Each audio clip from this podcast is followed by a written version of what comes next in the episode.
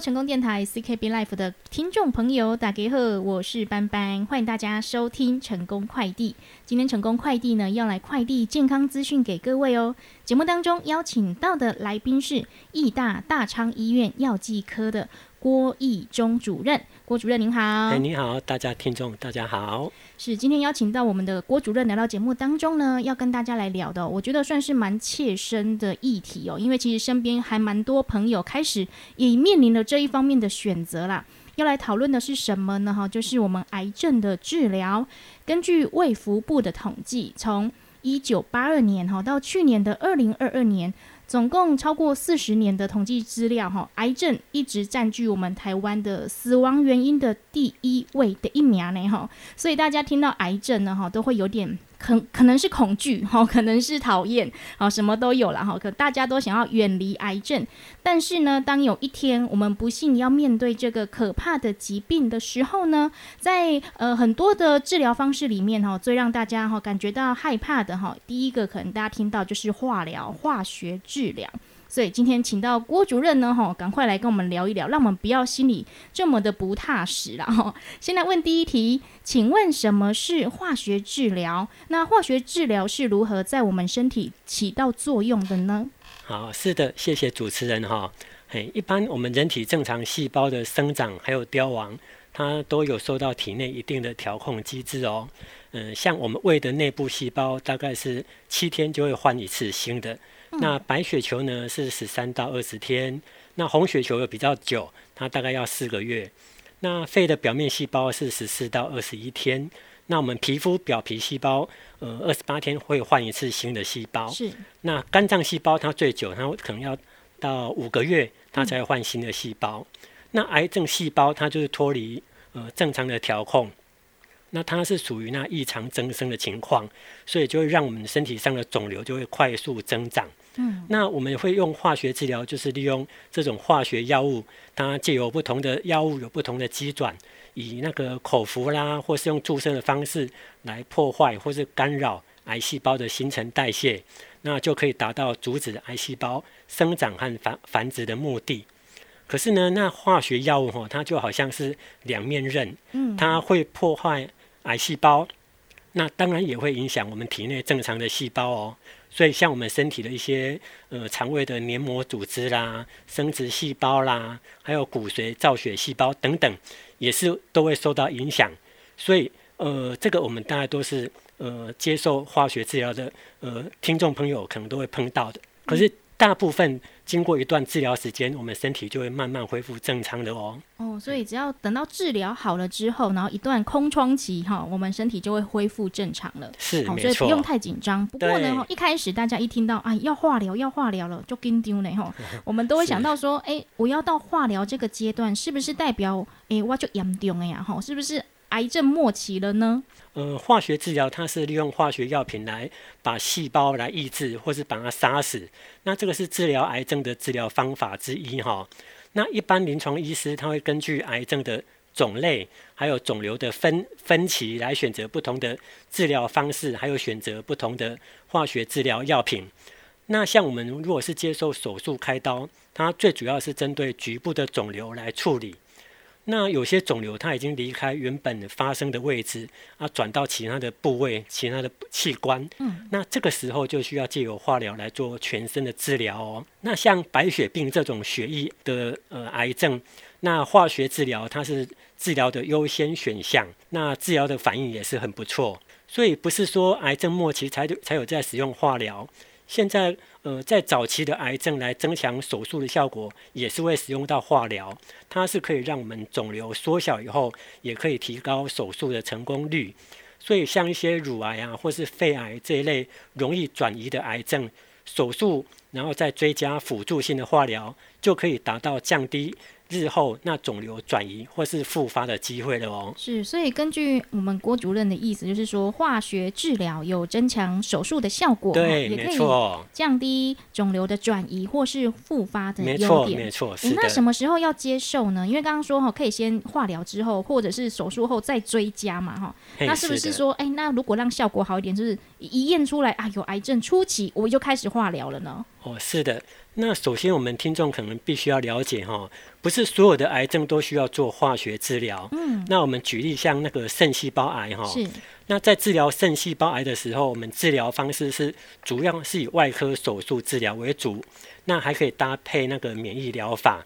那不同的疾病，它化学治疗的重要性它就不一样。是，那有些疾病对化学治疗反应很好，那靠呃，它就有机会靠化学治疗就可以达到根治的目的。嗯，那一般我们根据要治疗我们那个癌症的目标的不一样，我们大概可以分成四点。是，那第一点就是辅助性化学治疗。那这个意思就是说，我们呃民众在接受化学治疗或是放射线治疗之后，那可能我们会有肉眼看不到的一些残留的癌细胞，也、欸、会在身身体里面，所以我们会增加一定疗程的化学治疗，就是可以把杀死那个残留的癌细胞。嗯、所以像那个乳癌啊。呃，头颈癌啊，还有大肠直肠癌，我们都会用用到这种辅助性的化学治疗，赶尽杀绝。对，没错，没错，不要让那个残余的癌细胞又、嗯、又起来，对对兴风作浪这样子，哎、嗯，没错。那第二项呢？呃，第二项是诱导性的化学治疗。那我们一般在执执行主要的治疗，像开刀啊等等的治疗之前，都会先给一定疗程的化学治疗，让肿瘤缩小。那会让我们主要的治疗，像开刀可以顺利执行。是。那这方面的那个癌症，主要像是呃比较晚期的乳癌啦、头颈癌，或是在呃手术或是放射线治疗之前所执行的化学治疗，我们都会使用这种诱导性的化学治疗方法。嗯。呃，第三个是缓和性化学治疗，它这个最主要是针对转移性的癌症病病患。我们癌症病人大概最怕就是有那个癌症的转移哈，它虽然是有有可能我们治疗以后会让肿肿瘤会缩小，呃，可是它也有可能会再转移到其他的地方，所以这个时候我们就会用到化学治疗，让肿瘤缩小或是呃延缓我们那个延缓那肿瘤生长的时间，那这个也可以延长病患存活时间。嗯，所以举例。比较常见的像是有转移性的乳癌啦，还是有一些肺癌啦、胃癌、大肠直肠癌、大肠直肠癌等等，我们都会用到缓和性化学治疗。是。那第四个就是同时要进行那个放射线还有化学治疗。那我们这个是利用化学治疗来加强癌细胞对放射线治疗的敏感度。所以，我们如果是有接受放射线治疗，再加上化学治疗的话，它就有加成的作用。所以可以让局部治疗效果就是更明显。嗯，那这这这类的癌症，像是鼻咽癌、头颈癌跟食道癌，我们都可以用这种同时进行化学治疗跟放射线治疗的方式同时进行哦。嗯，了解哈。所以大家要了解，是不是所有的癌症都需要做化学治疗？是的，是的。化学治疗跟手术谁先谁后呢？也是看我们的症状来讨论的啦哈。所以基本上就是要寻求医生的意见。对对。好，那接下来呢？哎，要来回答一下哈，就是民众的 Q&A 啦哈。很多人都有一些哈网络上搜到的资讯哦，今天赶快来询问我们的 郭主任。好，有些癌症患者呢认为哦。甲型营养啊，吃太营养哈，会让肿瘤长得更快。所以嘞，如果我用断食疗法来饿死这些癌细胞哈，哎，这样我癌症是不是就会好了？那干母好？是的，是的。呃，有些我们的癌症的朋友，他会主张说，呃，大多数的食物他都会提供养分给那个细胞来，呃，等于说来使用。所以，呃，他会觉得自己可能少吃。那利用这种断食的方法，会把身体内的癌细胞把它饿死哈。嗯。可是呃，我们义大癌治疗医院的洪朝明院长曾经有有说过哈，那我们人体里面有许多不同的细胞。那如果使用一般的断食法来减少日常饮食的摄取量的话，有可能癌细胞还没饿死，那我们正常的细胞跟免疫细胞就先饿死了。哎，所以不是说用这种断食疗法就可以把癌细胞把它饿死，呃，不是这样子的哦。嗯，癌症它的成因是十分复杂，它可能包括有基因突变呐、家族病史等等，都是有相关联。那癌细胞它其实它如果长成以后，它就跟呃正常细胞就是外外观可能是会非常的接近。那它也是需要新陈代谢，还有消耗养分。那有些它还会有一些血管新生的呃这种情况出现。那不是代表说癌细胞它会比正常细胞会需要吸收更多的养分，或是更容易被饿死，也不是这样子。嗯，那我们洪院长他也强调，如果是一样的呃养分提供的情况之下，断食它有可能会使癌细胞更容易存活，那造成正常细胞无法正常运作。所以我们知道，癌细胞它的适应力是有可能比正常细胞是要更好的哦，哈。嗯。那我们抗癌都需要体力，那营养素就是提供癌症患者抗癌的重要能量。所以，我们如果是要呃提高疗效、抑制癌细胞、减少呃副作用，还有一些后遗症的话，我们还是需要有那个充分的营养提供。所以，如果是想靠断食疗法来饿死癌细胞，这真的是需要三思的。嗯，了解哈，我们还是需要充足的营养哦，才有办法来面对我们的病情嘛哈。所以断食疗法哈，这个我觉得是不可行的哈，大家可以自己斟酌一下哈，尽量是不要。对，没错没错。好，那我们接下来问到接受化学治疗啊，常常都会有人就说啊，哎，辣桃莫呢哈，会有掉发的副作用哦，会让病人的心情其实也会受到影响。有的是爱漂亮的妈妈小姐哈，有的是还很年轻的学生哦，对不对？对。哎，那如果让他们的心情受到影响，他们应该怎么样来面对呢？好，那掉发真的是会影响我们呃一般人的外观哈，所以会造成心理很大的一一个影响。那它会影响我们的那个头发掉发，主要是呃使用化学药品以后，它虽然可以呃阻止癌细胞生长，让癌细胞那个慢慢死掉，可是它也会伤害到我们正常的毛囊细胞。是。那一般我们在接受化疗以后，大概呃第一个礼拜到第三个礼拜就开始会掉头发。嗯。那第一个月到第二个月就开开始出现大量的掉发。那这个时候头皮就会非常敏感。嗯。呃，稍微碰一下，他就觉得哦，好像有一些呃异物感，或是呃发痒等等哈。是。那我们大概都会建议在洗头发的时候要尽量轻柔，那避免用力拉扯。那我们的梳子要用比较呃宽尺，不要用那种窄呃太窄的、太密的、太细的，没错没错。嗯，啊，避免说用那太热的吹风机啦等等哈。那我们在接受化疗使用期间，也是呃要暂时停止染烫头发哦哈。嗯，不同的化学药品，它其实产生的副作用是也是不太一样。那我们举那乳癌来呃当例子。那一般我们在治疗乳癌会用到一个呃，我们常常听到的小红莓哈，这种化学药药品。那这种小红莓一般在打第一个疗程到第二个疗程以后，大概掉头发的发生率大概是百分之百。它一定会掉的意思。对对，没错没错。所以它这毒性算是比较强的。是。可是如果是我们选用另外一个像那个呃温诺平。Vinorabin 这种药物的话，那它是几乎不太会掉头发，嗯，可是它会影响到让我们的白血球会变低下，还有还有影响肠胃症状，所以一般我们是建议我们的呃民众是可以跟医师先沟通讨论一下，嘿，选择比较好合适的治疗方法。嗯，那我们在呃掉头发期间，如果是觉得不自在的话，其实我们是可以用呃像假发啦、毛毛啦、头巾啦等等来暂时替代。那等到我们的治疗疗程结束以后，我们就可以再呃恢复我们那个乌黑亮丽的头发了。所以呃，其实掉发它这个只是一时的。是哎，所以只要是疗程结束之后哈，头发就会恢复了啦，就会长出来了。没错。所以这个过渡时期哈，哎，反而可以更 fashion 哦。对。哎，对不对？用 假发、毛帽、头巾哦，很多发饰啊，可以来暂时替代哦，反而心情也会好一点哈。面对病情的这个哎挑战啊，哈，心情也好一点。那化学治疗呢？除了这个副作用会掉头发之外，还有哪些比较常见的副作用呢？那化学治疗其实它的副作用呃大概是蛮多项的哈。嗯。那这个也会造成许多呃民众的困扰。对。其实我们呃治疗呃医疗的呃治疗是日新月异哈，随着一些新药的推出。我们现在的常见的一些严重副作用已经慢慢变少了。嗯，那我这边就呃举例一些比较常见的一些副作用。好，那最常见的第一名就是恶心呕吐。嗯，哎，呃，我们在呃癌症治疗当中，几乎所有的病患都会经过这种恶心呕吐的呃情况。嗯，呃，化疗的药品它主要是对中枢神经刺激，还有对呃肠胃道黏膜呃造成影响。就会产生这种恶心呕吐的情况。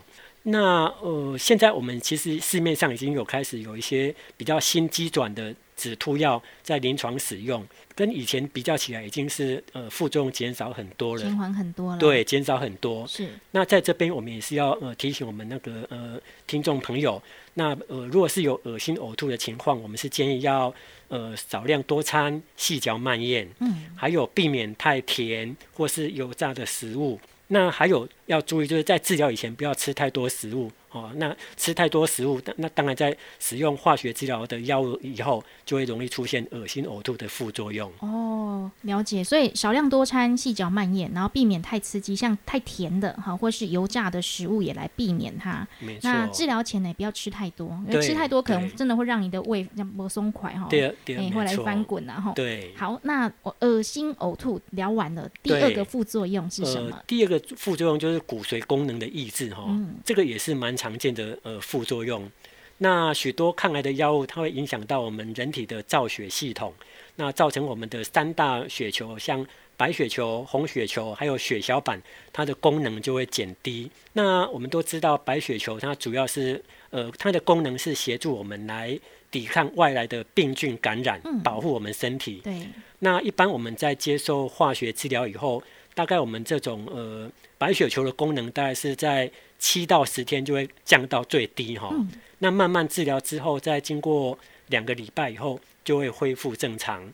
所以我们在恢复期间，我们是很容易被感染的哈。嗯。嘿，那再过来就是红血球。那红血球在我们三大血球系统里面，它通常是掉落是最慢的，可是它要爬升也是最慢的。所以一旦发生呃红血球缺乏的话，就会出现贫血的现象。哦，是。哎，贫血的病人他会造成容易疲倦、头晕，还有呼吸急促等等症状。所以如果有这些症状，一定要跟医师讲一下。呃，严重的时候，我们甚至等等于说会用输血的方式来减轻病人的症状。嗯。那最后提到就是血小板。那血小板在我们身体主要的功能哈，它会帮助我们血液凝固。所以会达到止血的功能。如果是血小板它低下的时候，就会造成容易出血。有时候我们会发现我们身体会出现一些像紫斑呐、血斑呐，刷牙的时候容易流血啦，或是血尿、血便等等。有这种情况，就是要跟医师呃，就是要跟他讲一下有这种情况。是。那我们建议病人要注意哈，就是要保持呃本身的那个身体的一些健康卫生，经常洗手，减少接触到一些病菌。还有要减少出现在人多的地方、公共场合，也要避免前往。最重要就是要充分休息，还有补充营养。这个都可以加速我们体力的恢复哦。嗯，所以这个大家要多多留意了哈，就是要常常洗手哈，保持我们的干净卫生。对，那也要少接触到更多人，然后少去公共场所或是人多的地方。没错，没错。充分的休息，补充营养哈，就可以加速体力的恢复。是的，是。好，那我们第三个副作用，呃，第三个是口腔黏膜的破损哈。嗯。在接受化学药物治疗之后，可能会伤害到我们的口腔还有咽喉的黏膜，那会造成那个民众他会在吞东西的时候会觉得呃不太容易吞咽，还有吞咽会觉得会痛。那一般在临床上，如果是有这些情况，我们是建议我们听众朋友可以使用一些呃不含酒精的漱口水啦，或是局部麻醉剂的药膏啦，或是呃口内药膏来减轻这种疼痛。那我们建议我们的呃听众朋友可以呃吃一些比较容易吞咽、比较没有刺激性的食物。那如果真的症状是非常严重到无法吞咽的时候，我们是可以选择用鼻胃管，就是短期鼻胃管的灌食方法，诶，减少说食物从嘴巴里面吃进去。那其他就是还要注意到，要随时保持我们口腔的清洁，避免被感染。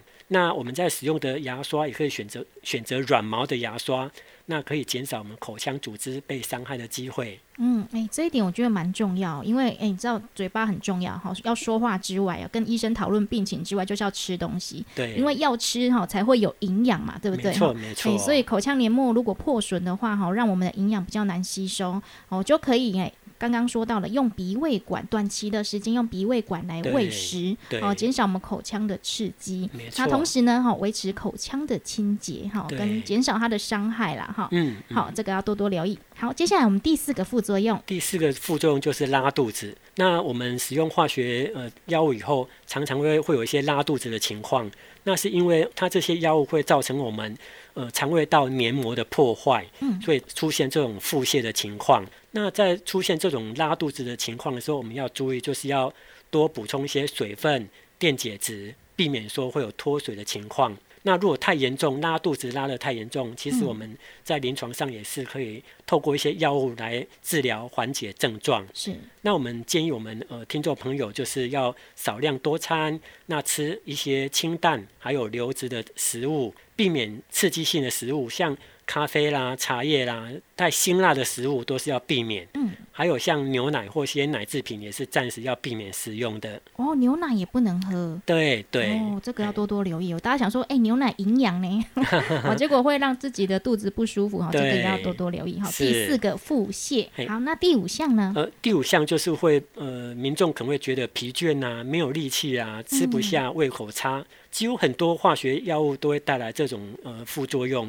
那其实这个是在化学治疗几天以后会慢慢缓解哈。那通常我们大家只要多休息，呃，多喝开水，少量多餐，充分的做好一些生活的作息，这个都会慢慢改善的。嗯，了解。好，那第六个，呃，第六个是我们呃会会有周边神经病变的情况。那少数的呃民众在接受化学药物之后，会慢慢出现像手麻啦、脚麻啦这这些呃症状。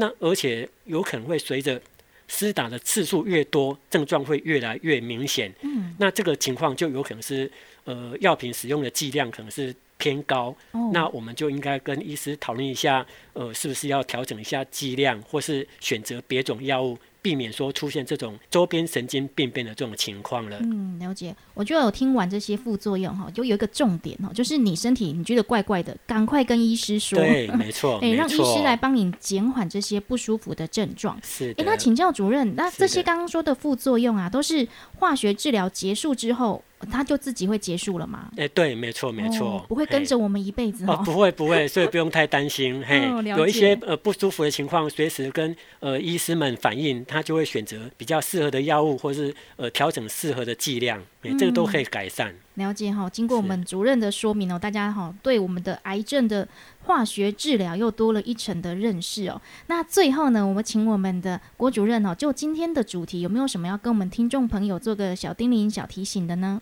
好，谢谢主持人。接受化学治疗一般都会造成我们患者的心理的很大的一个恐惧哈。那这种恐惧的发生，往往是来自于我们对化学治疗的药物了解不够深入。所以，我们只要呃将我们接受的药物的特性，呃，知道呃医师给我们安排的治疗计划还有方式，充分跟医师沟通。若有用药的问题，也可以请教药师。那只要做到以上这几点，我想大家都可以有一个好的生活品质，也可以得到很好的癌症治疗品质。是，那今天非常感谢我们义大大昌医院药剂部的郭主任来到节目当中，跟大家分享健康的议题。也希望这些资料呢，哈，对我们听众朋友是有帮助的。那你觉得，哎，这资料不错哦，这内容好，也请大家帮我们分享出去哦。欢迎，欢迎。那今天非常感谢郭主任的到来。好，感谢，谢谢大家，谢谢。